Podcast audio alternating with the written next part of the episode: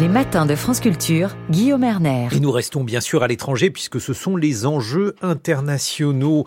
Dans le Haut-Karabakh, la crise s'intensifie. Il s'agit d'un territoire montagneux enclavé en Azerbaïdjan, majoritairement peuplé d'Arméniens. Au début de l'été, la route de Lachine. Cette route, c'est l'unique corridor qui relie le territoire à l'Arménie a été totalement fermé par l'Azerbaïdjan. Elle permettait l'acheminement de, convois humanitaires, l'approvisionnement des Arméniens en nourriture et en fourniture de santé.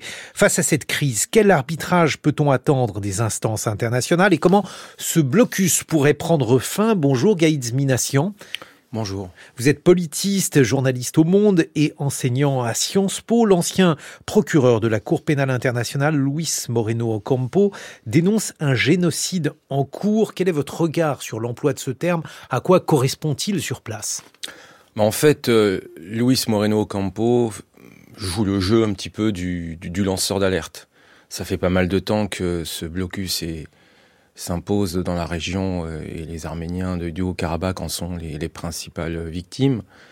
Euh, il, euh, il, appelle la communauté internationale à se saisir de cette question pour éviter le pire. Alors, je, je l'ai expliqué en quelques mots. Ce blocus, donc, il consiste sur un territoire entouré donc par des Azéris de d'empêcher la livraison de vivres, de fournitures de santé à des Arméniens qui sont sur ce petit territoire. Quelques mots, présentez-nous ces lieux Gaïdzmination. Alors, le Haut-Karabakh est une euh, région montagneuse, comme vous l'avez dit, qui a été rattachée à l'Azerbaïdjan soviétique en 1921 et qui est devenue région autonome en 1923. C'est une région qui est majoritairement peuplée d'Arméniens, qui est un peu le berceau de la civilisation arménienne. L'Azerbaïdjan conteste cette lecture de l'histoire et considère que le Karabakh fait partie aussi de la civilisation azerbaïdjanaise ou tatare, comme ils le disent. Et sans cesse, à chaque fois qu'il y a eu un mouvement de libéralisation à l'époque soviétique, les populations arméniennes du Haut-Karabakh ont demandé leur rattachement à la République soviétique d'Arménie. Et au moment de la chute de l'URSS, cela s'est traduit par une guerre qui a été remportée par les Arméniens en 1994, à l'issue de laquelle il y a eu un cessez-le-feu qui a été signé, y compris par les autorités du Karabakh. Et pendant à peu près 25-30 ans, la paix n'a pas avancé d'un pouce. Et en 2020, l'Azerbaïdjan a tenu sa revanche a lancé une grande offensive pour récupérer le contrôle du Karabakh et des territoires autour de cette euh, province et a obtenu gain de cause en fin, on va dire début novembre plutôt.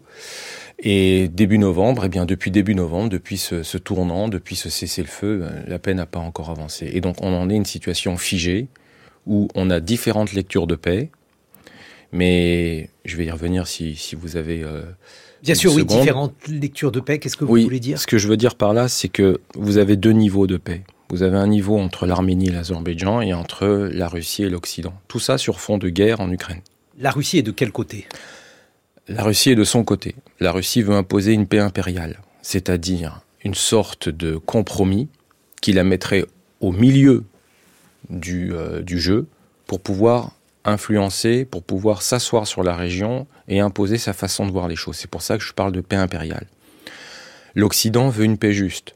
Quand je dis l'Occident, avec quelques petites variantes, mais c'est en gros une paix juste. On respecte l'intégrité territoriale des deux États, on facilite les échanges et on essaye de favoriser le respect des droits élémentaires d'un peuple, que ce soit le Karabakh, l'Azerbaïdjan ou l'Arménie. La paix juste. Ça, c'est au niveau des, je dirais, des grands acteurs.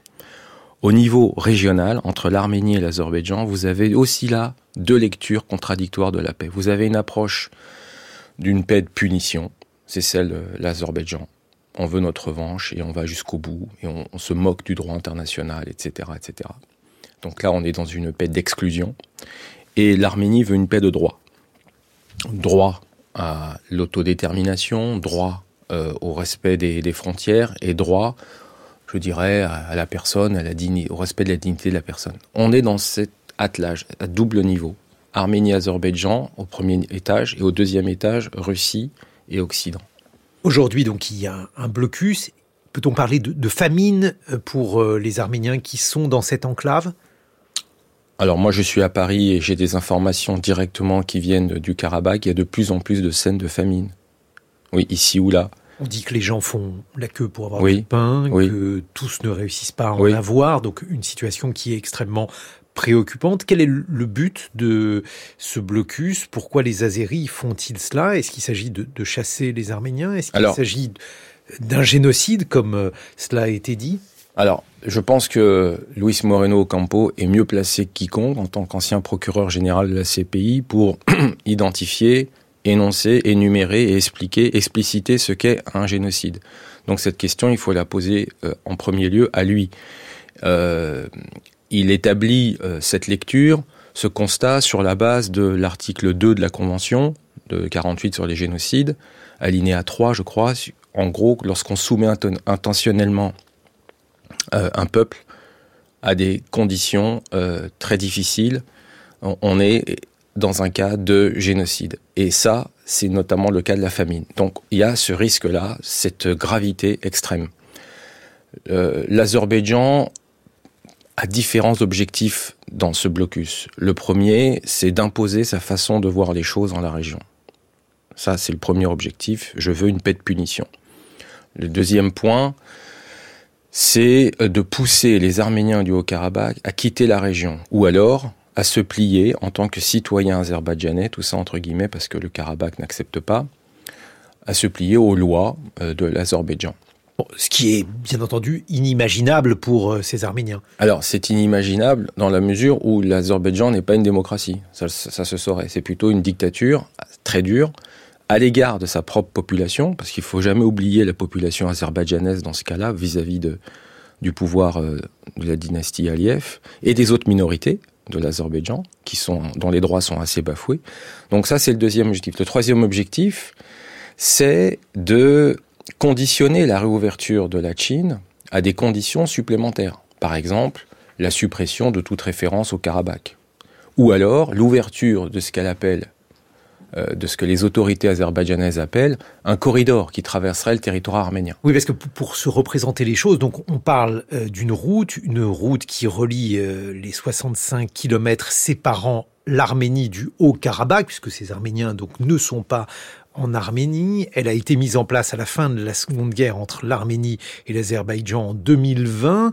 Et alors ce, corridor, on, imagine qu'à l'époque, on s'est dit qu'il fallait le protéger, qu'il fallait euh, essayer de, faire en, en fait, Effectivement, ce, corridor, il, fonctionnait, on va dire, depuis 92, euh, quand les Arméniens ont pris euh, ce corridor de la Chine, les Arméniens du Karabakh, par les armes, ont pris ce corridor et ont rattaché le, Karabakh à, à la République d'Arménie souveraine ce corridor fonctionnait. Il s'est élargi puisque la guerre a été gagnée en 94 et on voyait plus de vraiment de différence de frontières. Il y avait un checkpoint qui était ici, mais là-bas, enfin mmh. la Chine, mais sinon pas grand-chose. Et puis en 2020, tout a changé avec la victoire militaire de l'Azerbaïdjan, qui veut sa victoire politique, qu'il n'a pas encore. Et j'insiste là-dessus, c'est-à-dire que vous ne voulez pas du corridor qui relie l'Azerbaïdjan au Nakhichevan, c'est une enclave, de l'Azerbaïdjan, coincé entre l'Arménie, la Turquie et l'Iran. Donc, vous n'en voulez pas, ben vous, on n'ouvrira pas le, corridor de la Chine. La Russie a également sa responsabilité dans cette fermeture, et c'est ça qui est intéressant, parce que tout ceci, je répète, j'insiste, ça se passe sur fond de guerre en Ukraine. Eh bien, la Russie dit, puisque l'Arménie ne choisit pas entre une approche russe mhm. de la paix et une approche occidentale, eh bien, on va mettre la pression sur Erevan. Et les Azéris, que disent-ils pour justifier justement ce blocus? Alors, pour eux, il n'y a pas de blocus, puisqu'ils disent, nous, on est prêt à ouvrir la route d'Ardam, c'est-à-dire à, l'est du Karabakh, pour euh, approvisionner euh, le micro-marché euh, et venir au secours des, populations locales. Sauf que les populations arméniennes du Karabakh n'en veulent pas. Ah oui. Ils n'en veulent pas parce qu'ils se disent d'abord qu'on n'a aucune confiance et que, et c'est là qu'il y a un intérêt stratégique dans les couloirs, ouvrir Ardam, c'est normaliser le Karabakh dans l'Azerbaïdjan, ouvrir la Chine, c'est faire jouir au Karabakh d'un statut particulier. Vous évoquiez la situation politique euh, des Azéris en expliquant qu'il s'agissait d'une dictature. Vendredi dernier, de l'autre côté, euh, autrement dit du côté de la République autoproclamée du Haut-Karabakh, on a appris la démission du président. Comment interpréter cette démission Gaïdz Minassian Alors d'abord un ras-le-bol de la situation, une manière d'être impuissant aussi. C'est une, expression un petit peu de de désespoir, mais aussi c'est une façon de dire je ne veux pas dialoguer moi avec l'Azerbaïdjan parce que je sais que ma vie est en danger, parce que je sais que ça ne donnera rien. Je sais qu'il y a aussi d'autres acteurs politiques du Karabakh qui sont prêts à dialoguer avec Bakou, donc laissons-leur la, chance. Et puis deuxièmement, c'est aussi euh, une manière de euh, préparer l'avenir, puisqu'il y a une prochaine élection du président du Karabakh qui est prévue dans quelques jours, par un mode de scrutin différent du mode actuel, c'est-à-dire le suffrage universel. Et là, ce serait le Parlement du Karabakh qui élirait son président. Donc c'est une manière d'éviter de s'exposer à toute forme de, représailles. Quelles sont les institutions qui pourraient se saisir de ce dossier? Parce qu'on l'a bien compris, il y a aujourd'hui euh, une famine, un génocide en cours, les termes comptent.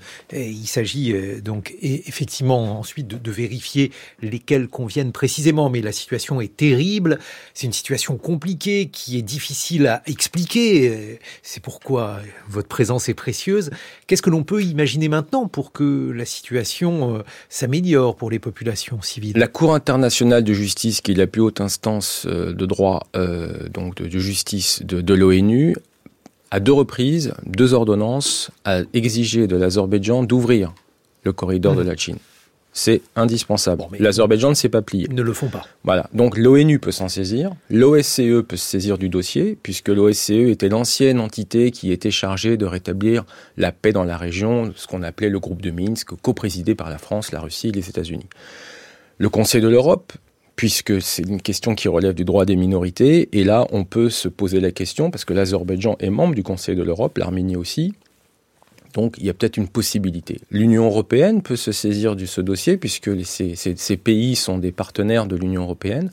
La Russie peut aussi s'en saisir en, tant qu'ancienne puissance tutélaire. Donc différents acteurs. Le droit international est suffisamment armé pour éviter un génocide quel que soit le lieu, quelle que soit la population.